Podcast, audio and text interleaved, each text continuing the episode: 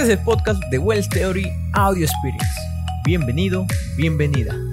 Corre intro. Hola, ¿qué tal? ¿Cómo estás? Yo soy Wells y bienvenido a este primer episodio de mi podcast, el podcast de Wells Theory Audio Experience.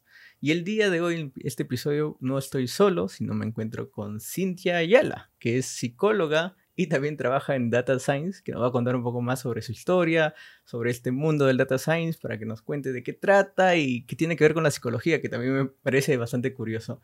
Hola Cintia, ¿qué tal? ¿Cómo estás? Hola Wells, mucho gusto. Pues sí, justo como mencionas, pues mi educación formal fue en psicología, mi licenciatura fue en psicología, pero pues cosas de la vida que suceden en esos años de, universidad que me llevaron a meterme más a tecnología y bueno, pues ahora terminé en ciencia de datos. Una travesía un tanto peculiar, diría yo. Sí, la verdad que sí, un poquito peculiar. Pero vamos, comencemos por ahí. ¿Cómo es que nace tu, tu gusto, tu pasión de, de, ir tal vez de psicología a tecnología o llevaste los dos juntos o cómo fue?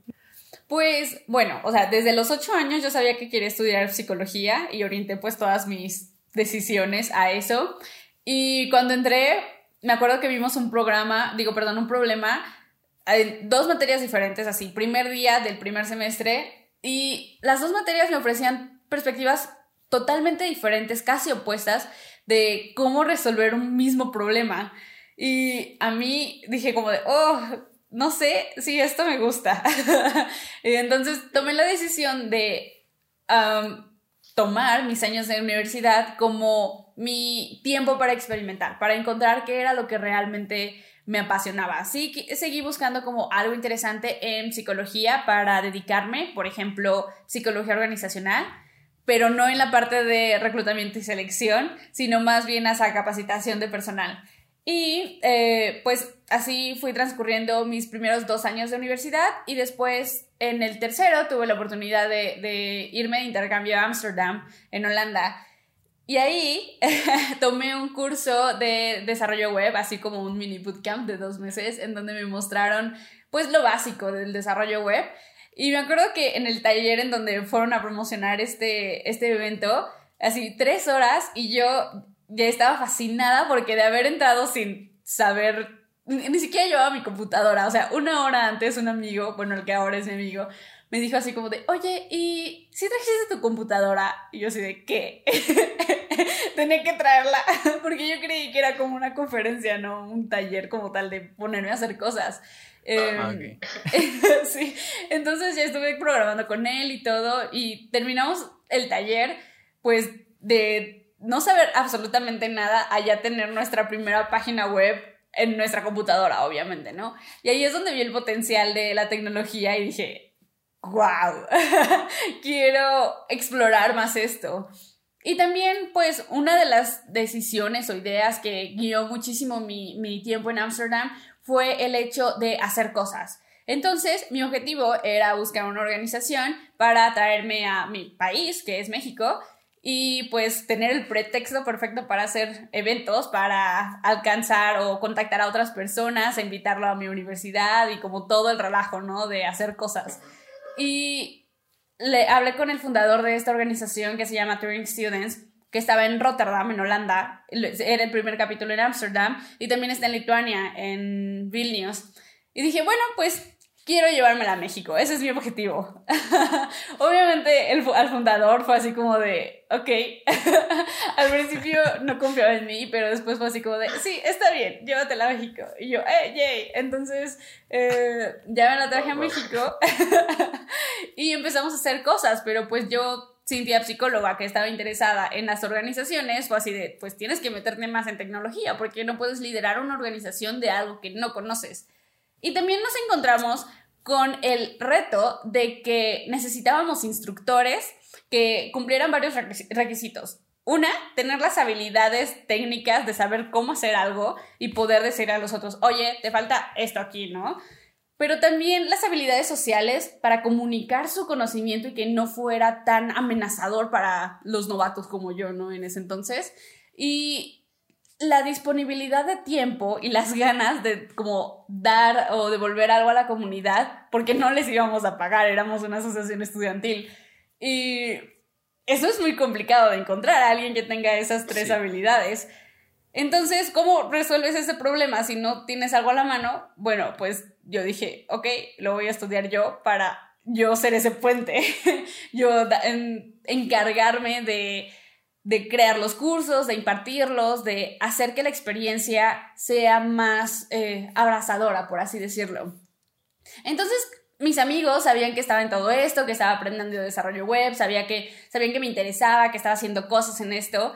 Y de repente uno de ellos me dijo como de, oye, pues conozco a alguien que está trabajando en un eh, periódico mexicano y están buscando un desarrollador web. Eh, junior, o sea, que nada más tenga como las ganas de estar en tecnología y como este empuje de resolver las cosas, porque pues obviamente te vas a encontrar con problemas.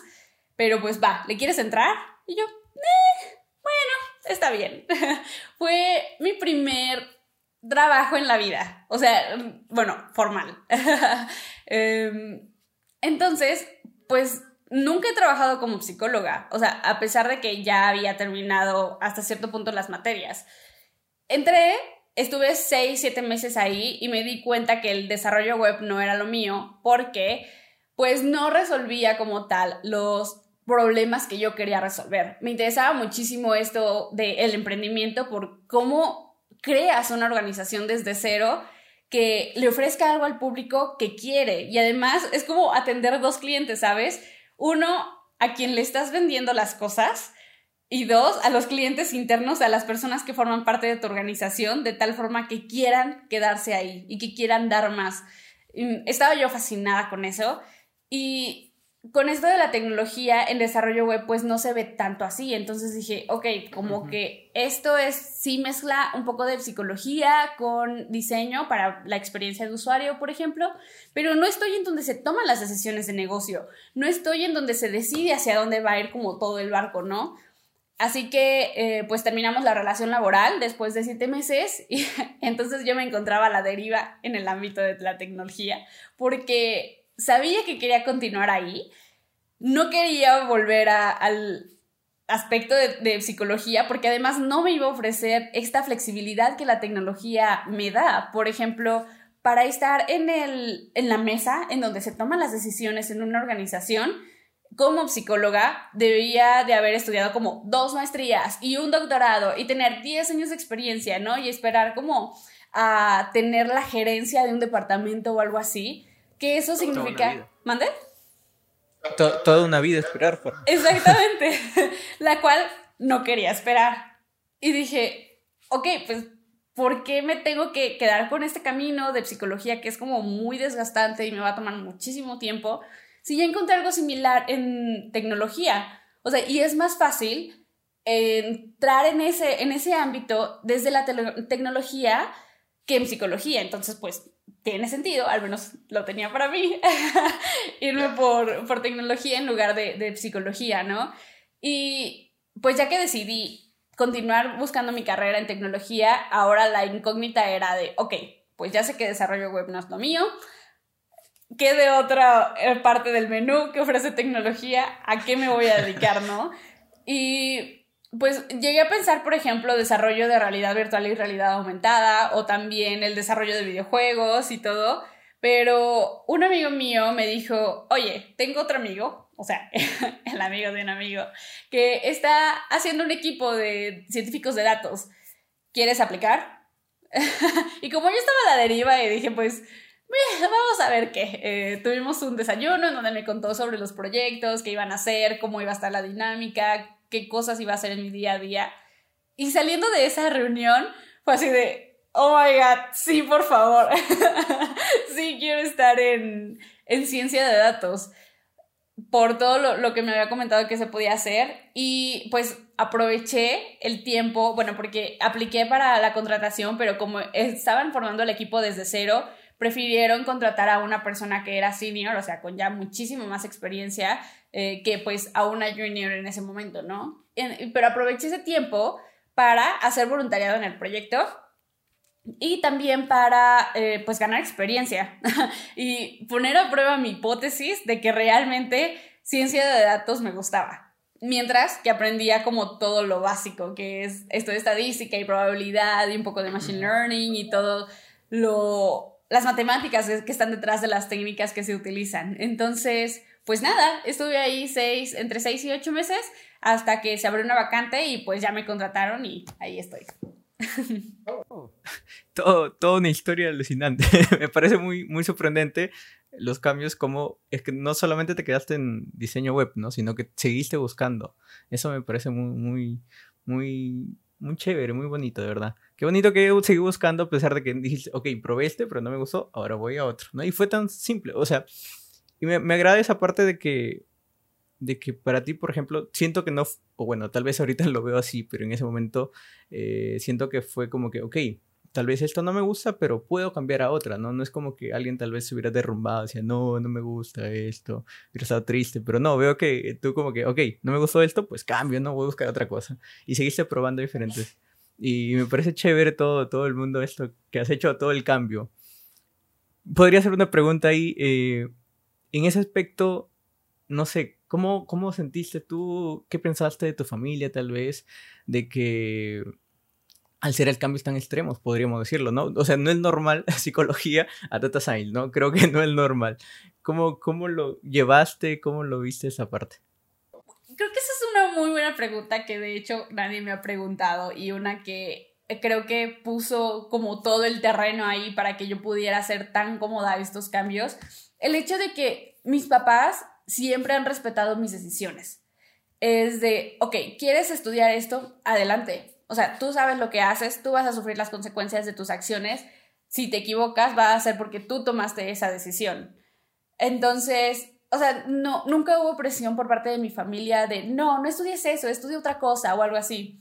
Aunque mi papá cuando yo iba a elegir como la carrera que quería estudiar, me dijo como de, no, mejor estudia una, eh, una ingeniería porque es más fácil que tengan trabajo y cosillas así. y aún así fue así como de, sí, gracias papá, valoro que, que te preocupes por mí y por mi futuro, pero yo voy a estudiar psicología. y sin querer, pues terminé en un ámbito muy similar a la, a la ingeniería, ¿no? Pero ya no fue el hecho de esforzarme a estudiar algo en ingeniería, sino que las mismas cosas se fueron dando. Entonces, pues mis papás cuando les dije que iba a tener un trabajo en tecnología, era así como de, ah, pues, ok. Mi mamá estaba más preocupada por el hecho de hacer la transición entre una estudiante a una trabajadora, porque no es lo mismo. Y nada más, o sea, creo que les preocupaba eso solamente, no como tal el área en la que me iba a, desarrollar. Y ahora que estoy en ciencia de datos, sí es como de, ok, no entiendo qué haces, pero te veo feliz y, y eso es lo que importa. Eso es bueno. no, pero, pero, pero qué bueno, o sea, algunas, o digamos que la mayoría de casos no es así, no es como que, oye, acabas de estudiar ingeniería y te vas a, o perdón, psicología y te vas a ingeniería que es el opuesto, ¿no? Cosas así, no tiene mucha relación, al menos que hagas psicología en robots, ¿no? Por ejemplo. Pero, pero eso es, eso es muy, muy bonito que tu familia te haya apoyado, de verdad. Qué, qué bueno y, que es como que, claro, de cierta manera tienen razón, no es tu vida, tú cárgate, si si vuelves y fallaste no hay problema, sigue adelante, qué, qué bonito creo que eso también te da las herramientas de, de continuar, ¿no? La, el apoyo de tu familia. Bueno, eso quería comentar. Pero ahora volviendo a un poquito de, de, ingeniería, por lo que entiendo, tú, ¿cuánto tiempo ya llevas conociendo o en este caso manejando data science? Y si nos podría explicar antes qué es data science. o algo así como chiquitito. Bueno, o sea, está la definición de diccionario de qué es eh, data science y todo eso, pero a mí no me gusta verlo así, porque, pues, mm, o sea, sí, está ahí, pero no dice más. En sí es como este uso de herramientas matemáticas y tecnológicas para analizar información bueno, más bien analizar datos, que no es lo mismo. Los datos es como, eh, pues sí, todos los unos y ceros y texto que, recabas de un, de un fenómeno. Y una información es cuando ya la, analizas y le das sentido a eso que está sucediendo. Em, pero básicamente es eso, el análisis de datos para obtener información y tomar decisiones con base en eso que estás aprendiendo. O sea, ok, sí, y luego. Entonces, a mí me gusta verlo eh, mucho más como una herramienta. Una herramienta para resolver los problemas que yo quiero resolver. En este caso, por ejemplo, he conocido a personas que aplican la ciencia de datos en física o que la aplican en biología. Yo le estoy aplicando un poco más a negocios, ¿no? Pero también en las investigaciones se ocupa en psicología. O sea, es una, una, como una de estas navajas suizas que puedes ocupar la herramienta que necesites, ajá, para lo que se te atraviese, básicamente. Obviamente tienes que juzgar bien eh, si necesitas, no sé, un, pues sí, una navaja o un desarmador, pero en general es eso, para mí es eso, es la herramienta que me permite, eh, pues resolver o solucionar los problemas que a mí me interesan. No sé si... Oh, genial. Sí, sí, sí, sí, sí, está genial. Pero hablando de datos, cuando dijiste es así, o sea, no es información, sino son datos, unos y ceros. Yo me imagino que debe ser bloques tras bloques tras bloques de, unos y ceros en los cuales es como que, esto significa tal cosa, esto tal cosa, es de cierta manera organizarla, ¿no? Y luego darle un sentido, ¿no? O sea, es, es así yo lo veo data science, no sé si estoy bien, si mal, ¿sí? O sea, también se divide como eh, data science ah, como en pequeño y big data, que es algo... Ah, ok. Es algo o sea, similar porque se pueden ocupar hasta cierto punto los mismos métodos de análisis, pero diferente porque ya estás tratando con cantidades estúpidas de datos, ¿no? O sea, lo que genera Facebook o Amazon, Google, eso es Big Data. Pero, por ejemplo, en, en, mi empresa en la que estoy trabajando, esta semana he, ocupado una base de datos que son 94 observaciones y ya. que, o sea, no son muchas, es muy sencillo. Claro, no es mucho. Ajá, pero o teníamos otro archivo que tenía casi 3 millones de observaciones. Sí, o sea, es todo un reto porque sí necesitas saber, por ejemplo, bueno, organizarla que tenga, justo como tú mencionabas, sentido, es decir, de qué significa cada una de estas observaciones y cuáles son las columnas que tengo o las variables de esta observación, ¿no? ¿Qué es lo que capture de, de este fenómeno?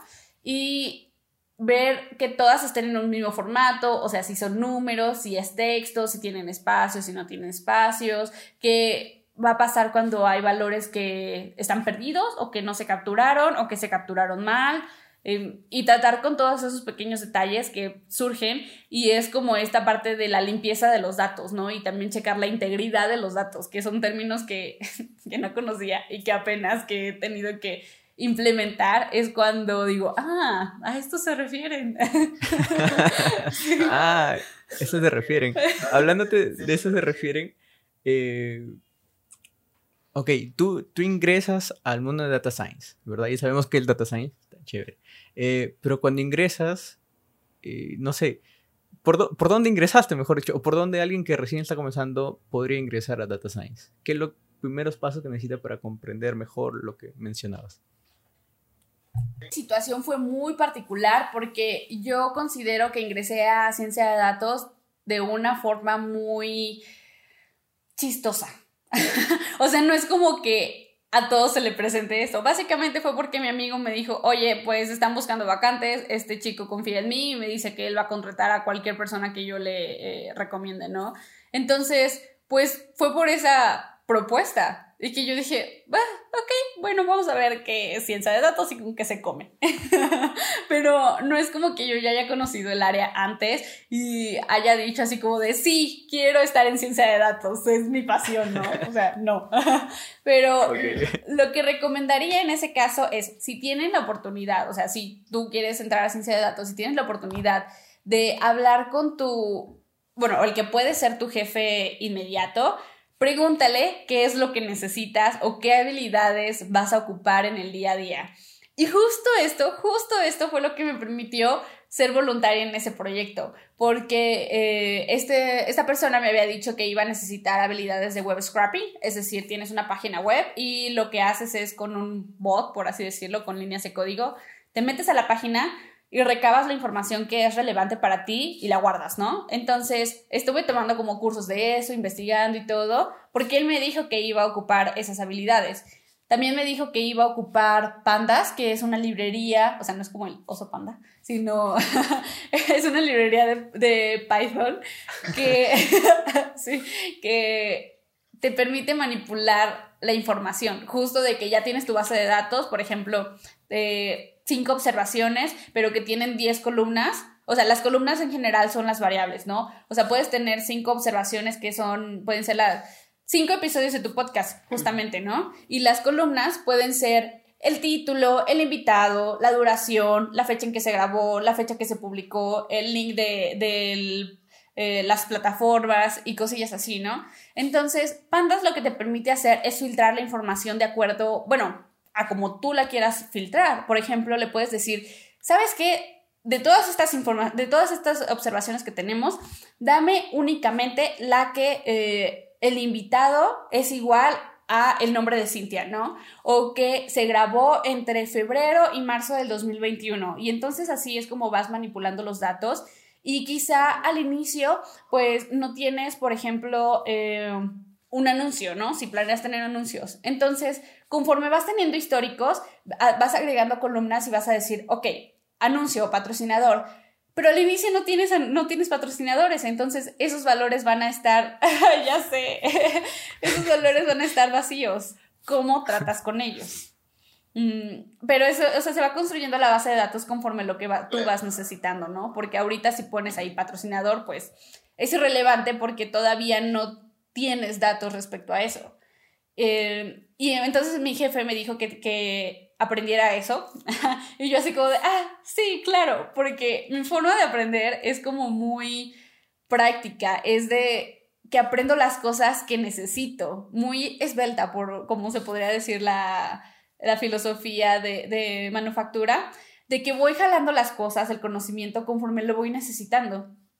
Entonces, cuando yo inicié, no le veía la utilidad de pandas. O de, era así como de, ah, sí, o sea, es lo básico, pero ah, lo aprenderé cuando lo necesite, ¿no? Y ya me seguí con desarrollo web, no miento, con eh, web scrapping y así estuve como 6, 8 meses.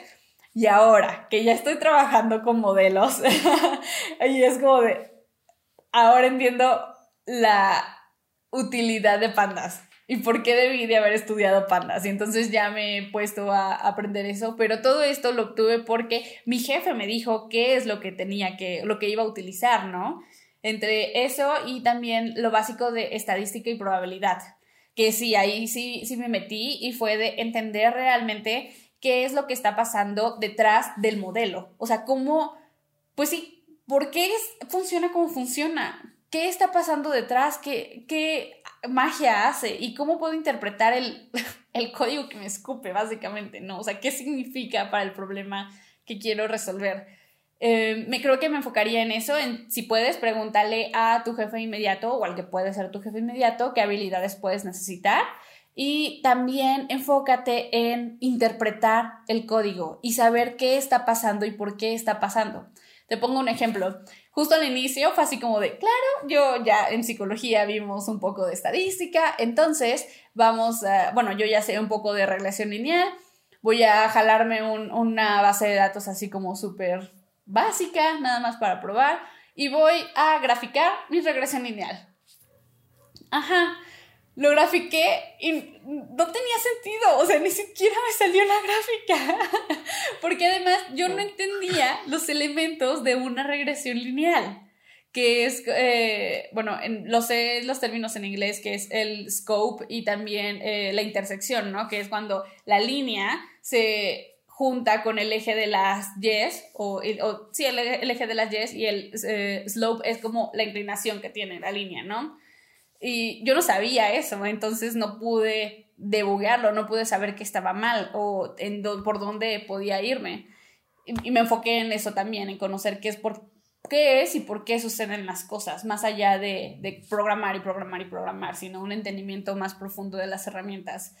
Y pues estadística y probabilidad, que sí son básicos, porque sí se utilizan y ahí es cuando nos, bueno, al menos yo me doy cuenta, por ejemplo, si, han, si hay outliers o son estos casos específicos que se alejan totalmente de, la, de donde están concentradas las observaciones y o bueno, por ejemplo, un outlier es de si tu podcast generalmente tarda 10 minutos, pero de repente tienes una conversación padre y se extiende a 50, ese es un outlier, porque no cae dentro de lo que generalmente sucede.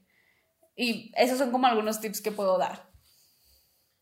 Ahí, ahí me, yo daría otro tip, que lo acabo de notar por, por tu experiencia, por lo que me cuentas, es que también hay que ser muy autodidacta. ¿No? Porque es más, yo siento que lo ha sido bastante, sobre todo porque recién comenzabas, ¿no? Eh, pero sí, noto que es bastante autodidacta.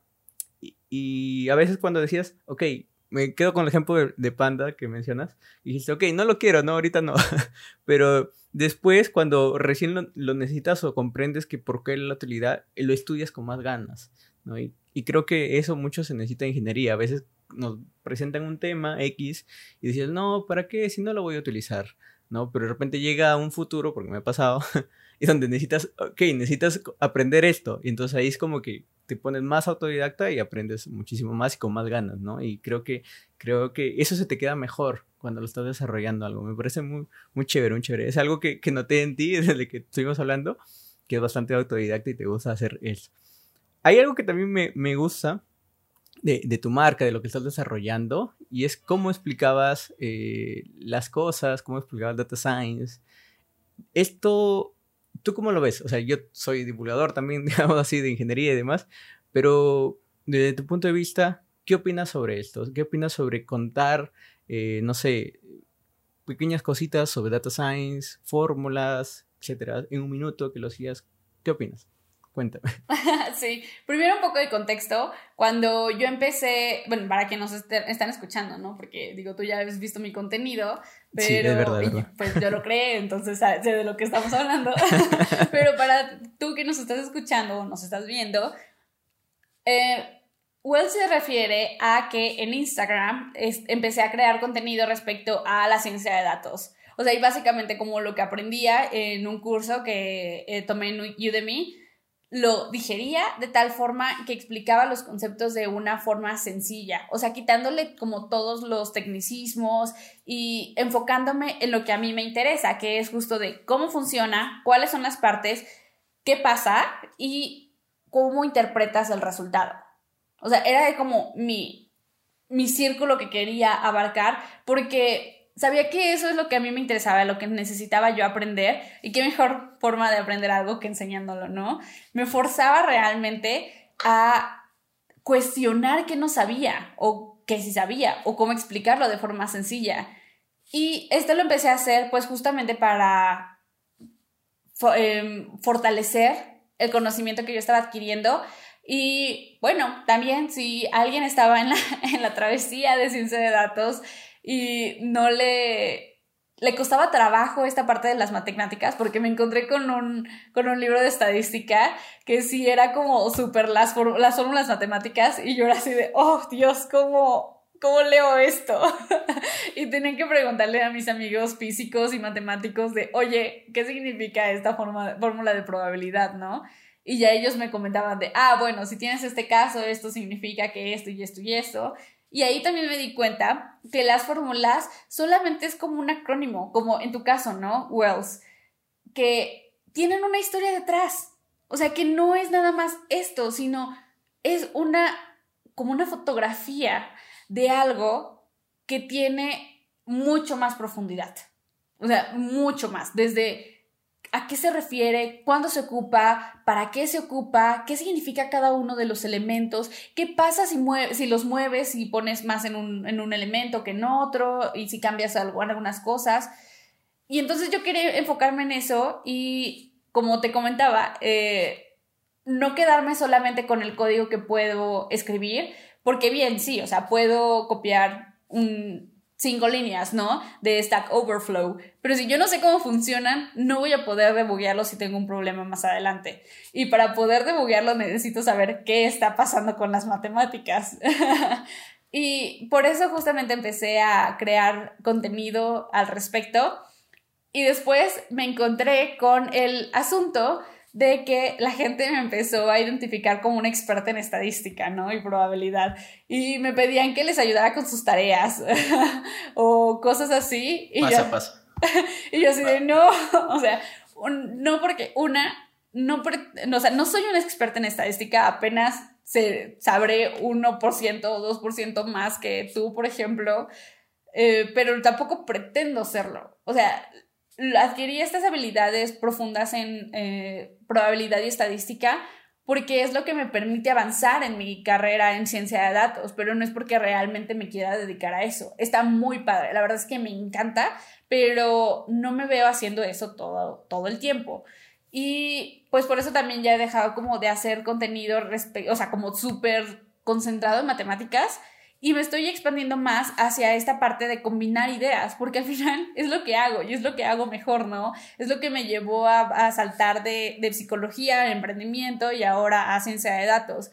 Y todas esas experiencias que he tenido es los que las que me permiten dar una visión fresca a tecnología o a ciencia de datos. Entonces, sí, son importantes las bases técnicas y explicarlo, simplificarlo y hacerlo elegante para que sea, sea también apasionante, ¿sabes? Yo he encontrado que cuando algo es sencillo de explicar y es como de, claro, por eso es así, es cuando más amor le encuentro. Em, pero pues en mi caso ya estoy como combinando otras áreas que no son precisamente matemáticas. Entonces, por eso el motivo de cómo empecé a hacer todo este contenido en Instagram y cuál era mi, mi enfoque, mi filtro para, para hacerlo está, muy, muy interesante porque creo que, o sea, he visto, o se nota, ¿no? Bastante cómo es que diferentes cosas ha ido encajando para poco a poco armar algo más bonito, ¿no? Yo lo veo, bueno, yo lo veo así, ¿no? Como,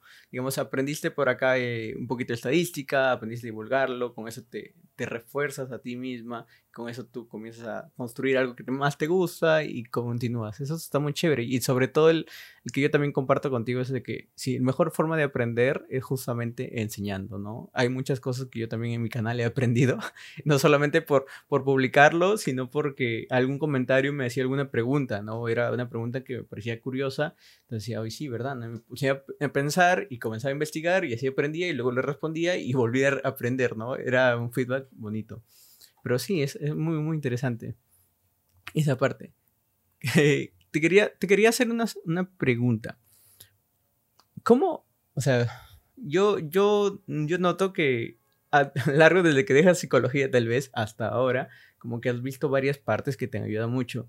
Y una de ellas que mencionaste al principio fue la de bootcamp.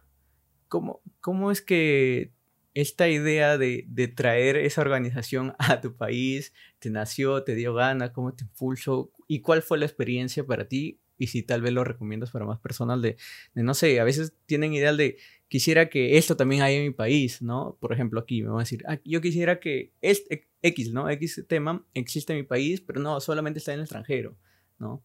Pero en cambio tú dijiste, tú no llevaste esa duda, sino fue como que, ok, la traigo para acá, ¿no? ¿Me podrías contar tal vez cómo, cómo hiciste esto, la experiencia que has tenido y no sé, qué te enriqueció, enriqueció y todo lo demás? Pues, de hecho, o sea, yo fui a Amsterdam con el objetivo de traerme una organización. Dije, oh. ¿de qué? No sé, pero yo voy a traer una organización, ¿no? Porque también entiendo que es muchísimo más fácil obtener el interés de la gente y el soporte cuando uno ya está establecido en otro país. Y bueno, al menos no sé si pasa en Perú, pero al menos aquí en México es de wow, es del extranjero, seguramente tiene más calidad y entonces lo apoyamos. Pasa en Perú, pasa. Sí, entonces por eso es de, ok, voy a estar en Europa, pues me traigo una organización de allá y aquí va a tener más validez porque viene de otro país. Aunque literal surja desde cero, pero ya tiene como el respaldo de decir como de, ah, no, sí, y entonces hay otros capítulos en Rotterdam y Vilnius, ¿no? Em, esa fue mi intención de traerme la organización, o sea, yo iba decidida a traer una, algo, o sea, qué hacer. De hecho, hay otra, bueno, había otra organización en Ámsterdam que era eh, la Asociación de Marketing de Ámsterdam y estaban buscando personas que colaboraran en su, en su equipo. Y mandé un correo y dije, me interesa eh, colaborar en su equipo, soy un estudiante de intercambio, voy a estar nada más seis meses, pero mi intención es poder extender esta organización a México. y jamás me respondieron. sí, entonces, como era mi, mi, objetivo, yo dije, ok, me voy a lanzar, ya me van a decir que no, sí, lo sé, pero seguramente alguna me ha, de, decir que sí, ¿no? Y así fue cuando apliqué a ese bootcamp y en el primer día me acerqué con la presidenta de, bueno, de, la, de esta asociación en Amsterdam y le dije, mi objetivo es llevar esta organización a México. ¿Cómo lo podemos hacer? o sea, ni siquiera era así de, oye, me la puedo llevar. ¿no? Sí, no, era de, ¿cómo? y me dijo, ok, pues necesito hablar con el fundador, eh, que es Tomás, que está en Lituania, él es de allá, y ver cómo surge. Y yo, ah, ok, sí, claro, pero si te soy honesta, jamás dudé que me dijeran que no. o sea, yo mientras yo tenía la idea, yo estaba organizando a mi equipo, a, mis amigos, o decir, chicos, estoy aquí en Amsterdam, tengo esta organización, ya les dije que me la quiero llevar a México, ¿qué onda? ¿Se unen? y sí, mis amigos se unieron. Entonces, oh, sí, jamás pensé que me fueran a decir que no. E, efectivamente, me dijeron, que no. Bueno, no me dijeron que no. Y eh, fue todo un reto. O sea, un reto en particular porque esta organización opera mucho en, como un startup. Y de ese año que empecé yo, se extendieron, wow, bárbaramente.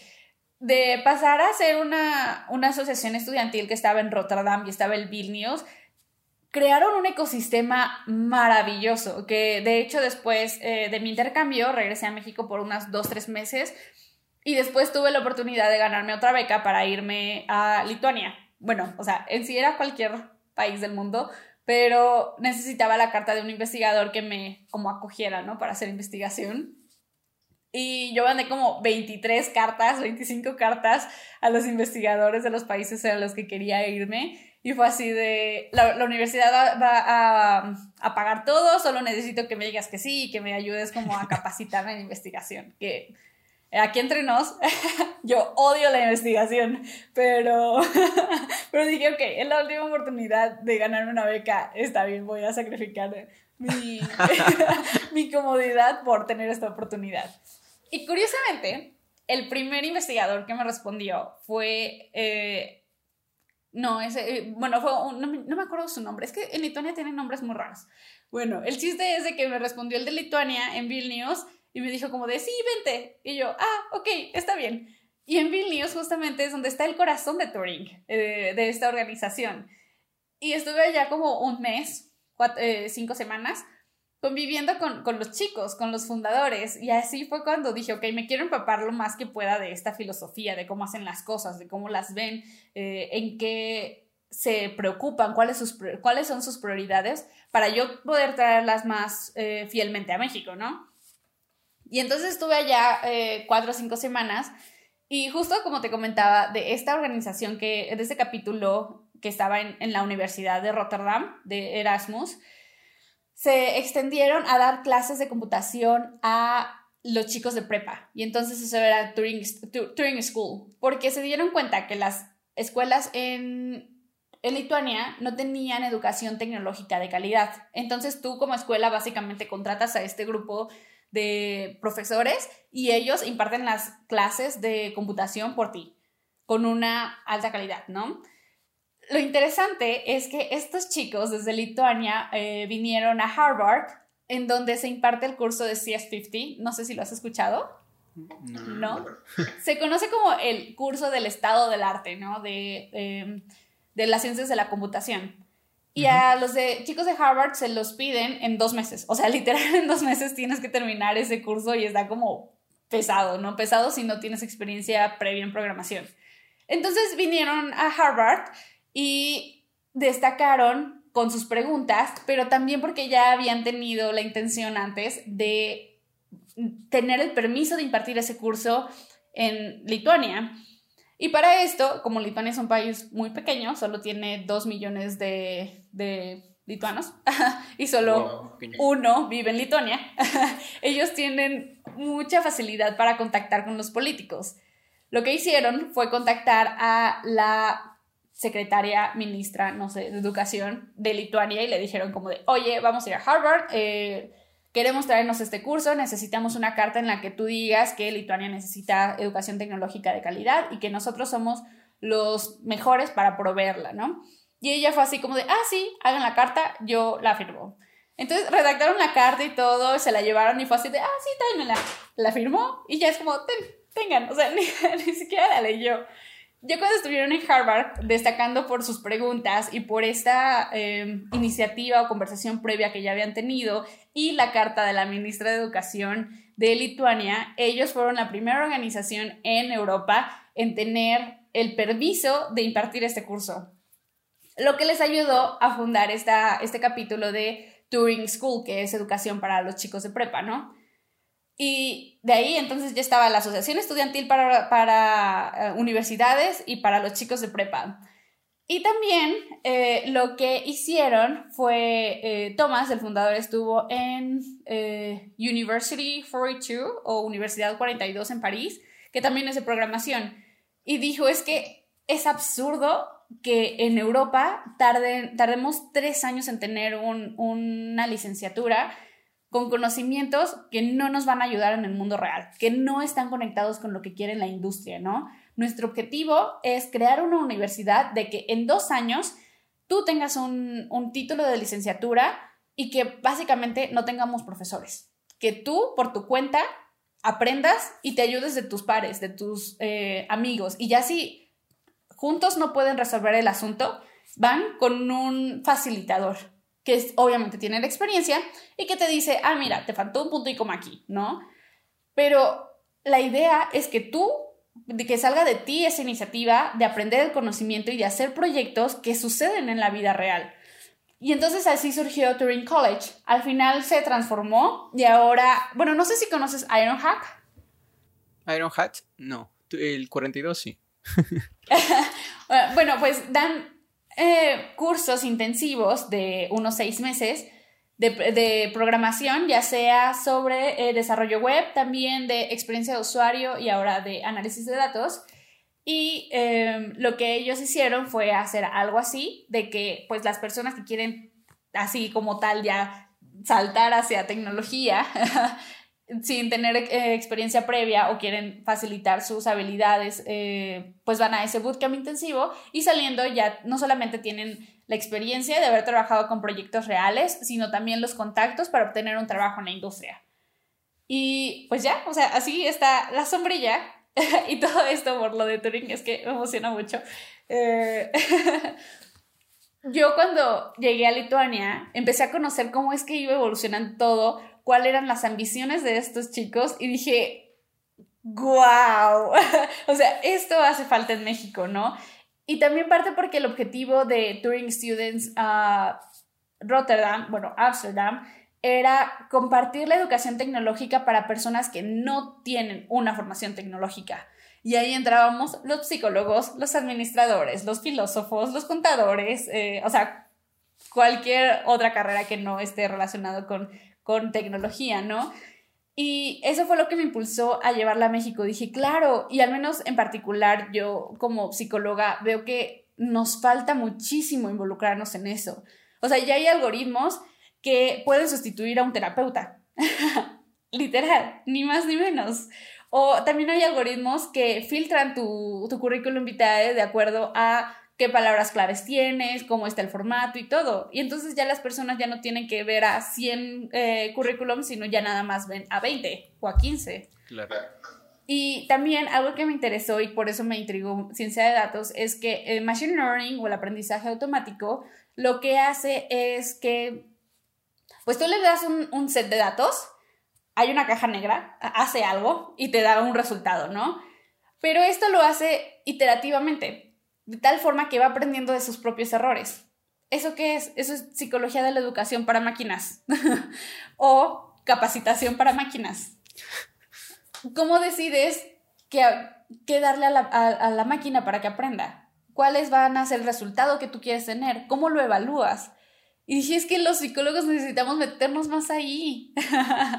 necesitamos saber qué es esto para poder tener esta perspectiva también, ¿no? De cómo afecta, nos afecta a nosotros como seres humanos. Y esa era mi intención. por eso me enamoré tantísimo de Turing Students. Y ya al momento de traerla a México me encontré con la, la barrera burocrática de mi universidad. Eh, yo estudié en la Universidad Nacional Autónoma de México, la UNAM, que es bastante conocida en, Latinoamérica. Y el problema fue que, una, al en mi facultad, en la de psicología, no daban ayuda para que se fundaran asociaciones estudiantiles. Es de, ok, tú quieres fundar una asociación, adelante, eres libre de hacerlo, pero no cuentes con los recursos de la universidad. Y dos, eh, que, bueno, hice contactos con la universidad, no, miento, con la Facultad de Ingeniería y con la de Química y con varias otras, y para obtener auditorios y un micrófono y bocinas y todo el material, necesitaba esperar como un mes y medio para hacerlo. Entonces, o sea, sí, era súper horrible en ese sentido. Em, Muchas trabas, mucho papeleo. Sí, dimos eh, un, un, curso y literal era de que teníamos que ver qué salones estaban desocupados para poder meternos y esperando a que no llegara un profesor y así como de, oye, tengo clase. y ya, ah, sí, claro, nos movemos. eh, eso fue uno de los, de los retos que más nos enfrentamos, porque pues si es una asociación estudiantil, necesitas estar en la universidad para impartir las clases, ¿no? O los eventos que vayas a hacer. Y viendo la diferencia entre, entre mi universidad y, por ejemplo, la de Ámsterdam, ellos decían como de, oye, ¿sabes qué? Voy a dar un taller eh, los martes y jueves de 6 a 8 de la noche. Y pues ya, o sea, no necesitaban más, les apartaban el lugar y el salón ya tenía un proyector, ya tenía una pantalla, tenía bocinas, tenía todo, todo conectado. Incluso si tú querías dar una conferencia, te daban un auditorio así como, sí, está bien. Tenían pues estas bocinas así, súper producción y el proyector, o sea, era casi un auditorio. o sea, era muy impresionante que a los estudiantes les dieran esa, esa, no sé, confianza o facilidad para utilizar los recursos de la universidad, mientras acá en México era muy complicado. Eso combinado con que no encontrábamos, como te comentaba, personas que supieran del ámbito y que también estuvieran dispuestas a enseñarlo y tuvieran las habilidades para hacerlo, creo que fueron de las trabas principales que tuvimos. Y al final, eh, pues la gente, o sea, que nos estuvo ayudando, no estaba como tan comprometida, era de, ok, sí estoy en esto, pero tengo mis prioridades. Y sobre todo porque ya éramos chicos de últimos semestres de la carrera, entonces era justo de, necesito terminar el servicio social, las materias y conseguir un trabajo y todo eso. Eh, y ya al final yo dije, ok, ya estoy cansada como de intentarlo, no veo que pegue y necesito yo también preocuparme por mi carrera profesional ya estuve, ya eh, justo fue después de que estaba trabajando en este, como desarrolladora web, y dije, oh, necesito enfocarme del todo en ciencia de datos. Eso, esa decisión la tomé hace un año y decidí en ese año pues ya como cerrar el proyecto. Y eso fue al menos fue como a mí me fue en la feria, por decirlo de alguna forma. de que lo recomiendo, sí, lo recomiendo muchísimo porque justo te das cuenta, eh, eh, sí, tienes la experiencia por ti mismo de qué es enfrentarse a esos problemas o cuáles son las cosas que se dan de eh, por hecho en algunas en algunos lugares como por ejemplo en Rotterdam y en Amsterdam de tener el acceso a los recursos de la universidad pero que no suceden en tu ambiente no o que sí al revés, o sea, que, aquí asumes que va a haber muchísima burocracia, pero allá no hay resistencia. Otra cosa interesante es que justo en Rotterdam, o sea, donde empezó todo esto, Turing no era la única asociación estudiantil. Fácilmente hay unas 15, unas 20 asociaciones más. Sí, o sea, es... un montón. y los estudiantes están súper acostumbrados a decir como de, ah, claro, estuve en esta organización, ah, no, ahora estoy en esta, ah, apliqué para esta. Mientras que nuestra universidad era de, no, o sea, ¿qué es eso? ¿Por qué me voy a, a meter en algo más? Es muy cultural también de qué es lo que sucede en la universidad. Eh, porque justo como los estudiantes no tenían este compromiso de formar parte de actividades extracurriculares, creo que fue lo que también se nos dificultó bastante. Ajá. Pero sí, definitivamente lo recomiendo para que por ti mismo eh, vivas qué significa hacer eventos y que tú te encuentres con estas trabas. Ahí que mencionas esto es lo mismo de la, de la cultura, ¿no? El hecho de que, no sé, estoy, o sea, como tú dices, allá lo ven tan normal como si fuera ir a comprar pan, mientras que acá es como que qué cosa es esto, ¿no? La primera, de 15 a ninguna, tal vez, por ejemplo, acá no he visto, pero en otros lugares. Eh, y claro, ese choque, ¿no? Y vienen muchas responsabilidades, muchas cosas, pero me parece una buena idea, ¿no? Traerlo y es como lanzarlo, pero hay que meterle bastante punch, definitivamente. Pero, pero creo que al final te, te enseña muchas cosas, ¿no? Y el hecho de que, que lo puedas traer de otro país para acá, así como que, sí, yo quiero, yo quiero, habla mucho de, de, ti también, de cómo es que estás ahí dándole, dándole en duro para, que, para seguir, para continuar, pero que, o sea, es una bonita experiencia, ¿no? Que yo creo, eh, no sé, ¿tú has pensado tal vez en un futuro continuarla? ¿O qué planes tienes tal vez con Turing? ¿O qué has pensado? Pues de hecho, mi plan era de si no me contrataban en octubre, eh, meterme a este bootcamp de ciencia de datos que tenían. ah, sí, porque... Rayos, me contrataron. o sea, justamente nos sacaron como en esa época y dije, no, ya, o sea, necesito ponerme a buscar un trabajo en esto porque ya llevo seis meses de voluntaria acá, no veo que se muevan las cosas. Eh, y pues el proyecto en el que estaba colaborando, que eh, pues con el que estaba pagando mis cuentas, ya corría el riesgo de terminarse. Entonces fue así como de ya, necesito moverme. Y por eso era como el plan de, de tomar este bootcamp. Eh, pero pues al final sí me contrataron y pues ya como prefiero tener experiencia en la industria más que como un bootcamp más, porque al final es cuestión de estudiar y luego ya enfrentarme al mundo real, ¿no? Entonces, mejor adquirir esas habilidades en un ambiente que ya se piden con proyectos reales y que además me pagan por hacerlo. Entonces, eh, o sea, yo no tengo que pagarles por, enseñarme, ¿no? claro, claro. Y respecto a lo de Turing, la verdad es que es una experiencia que em, guardo muchísimo, o sea, como muy querido en mi corazón, pero ya no volvería a reavivar ese proyecto porque ahorita estoy ya en otras cosas. O sea, me gusta la tecnología, me gusta la educación tecnológica, pero creo que ya no eh, estoy tanto en la sintonía como para que ese proyecto tenga yo la motivación de que empiece a andar. Ah, pero, pero igual es una excelente experiencia, me, me ha gustado bastante, la verdad. Así como que, sí, voy, traigo por acá y listo. qué chévere, no, qué bonito, de verdad, qué bonito. Me ha gustado. Y el mundo del, del data science también es bastante interesante. Yo lo he visto nada, la verdad. nada, nada he visto ya de data science. Pero, pero también sabía que la tecnología y todo lo demás y me gustó. Para finalizar, no sé, yo hay varios puntos que, que rescato de, de, la entrevista. Es uno de los autodidacta, eh, perseverancia, no me importa, sí, porque así todo el mundo diga que no, yo digo que sí y se cumple, ¿no? Me gusta perseverancia.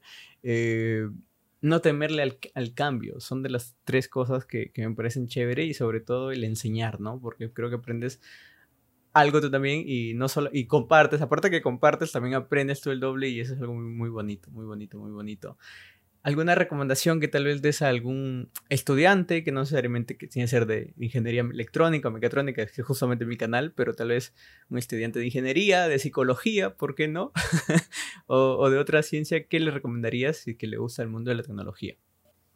Pues yo creo que primero investigar lo más que se puedan y algo que he encontrado que es como un patrón es que las personas que se meten en otra área que no es particularmente la suya es porque tienen un objetivo muy particular a cumplir. En mi caso, por ejemplo, eh, en lo de ciencia de datos, mi objetivo es, quiero tener las habilidades de un científico de datos tan fuerte que en dos años me puedan contratar en el extranjero. O sea, ese es mi objetivo y entonces voy a ir a, eh, voy a cumplirlo pues con los proyectos y poniendo atención en lo que hacen mis, mis colegas, eh, que yo todavía no puedo hacer, por ejemplo, y entonces me pongo a analizar cómo es que llegaron a esa conclusión, qué preguntas hicieron, cuándo se aplica esta técnica, cuándo no se aplica, cómo se aplica, Eh, ¿Qué otras cuestiones tengo que considerar? ¿Qué pasa cuando me encuentro con este percance, por ejemplo? ¿Cómo lo resuelvo? ¿Cuáles son las herramientas que, tengo para resolverlo? Y eso es lo que me ha ayudado a mí a fortalecer mi carrera en tecnología, ¿no? Entonces, sugeriría algo similar de una, ten, cuál es, ten claro cuál es el objetivo que tú quieres llegar a ser. Por ejemplo, un amigo tenía un objetivo muy simple de crear este juego de gato en donde tienes como estos, este tachecito, no, no es un tachecito, es como, bueno, el signo de gato. No sé si así lo conocen en Perú. ¿Sí? no. no. ¿No? no, el juego del gato, el juego del gato. Ok, son. Ah, eh, tres en raya. Dos palitos, ajá, dos palitos verticales y dos horizontales. Ah, ok, ok, ok. ¿Cómo lo es, acá lo, tres en raya. Sí, tres en línea, tres en raya. Ok, bueno, ese cultura. juego. ese, ese juego, ese juego, ya, okay. ese juego con un, un, un pedazo o un código de inteligencia artificial para que tú pudieras jugar contra la máquina. Oh. Suena sencillo. No lo es. No lo, es. no lo es. Pero era un objetivo muy concreto, muy concreto que le ayudó a, a, adquirir las habilidades que necesitaba, ¿no? Entonces sería eso de tener el objetivo claro y ya busca las herramientas que necesitas para cumplirlo. Y otra sería de pon a prueba tus hipótesis. Porque cualquier cosa que tú consideres que quieres, puede que no sea lo que quieres. Así lo viví, por ejemplo, en desarrollo web. O sea, cuando estaba estudiando, dijo, fue así como de, ah, claro, qué mágico crear máquinas web, me encanta, ¿no? Ya cuando estuve trabajando de eso, fue así de, no, no resuelve los problemas que yo quiero hacer, no. Y cuando tenía la hipótesis de que quería estar en ciencia de datos y que empecé a investigar más, eh, el, el, periodo que estuve siendo voluntaria me ayudó a darme cuenta de cómo era el ambiente de trabajo, cómo eran los proyectos en los que podía colaborar, colaborar las cosas que podía hacer. Y dije, sí, de aquí soy.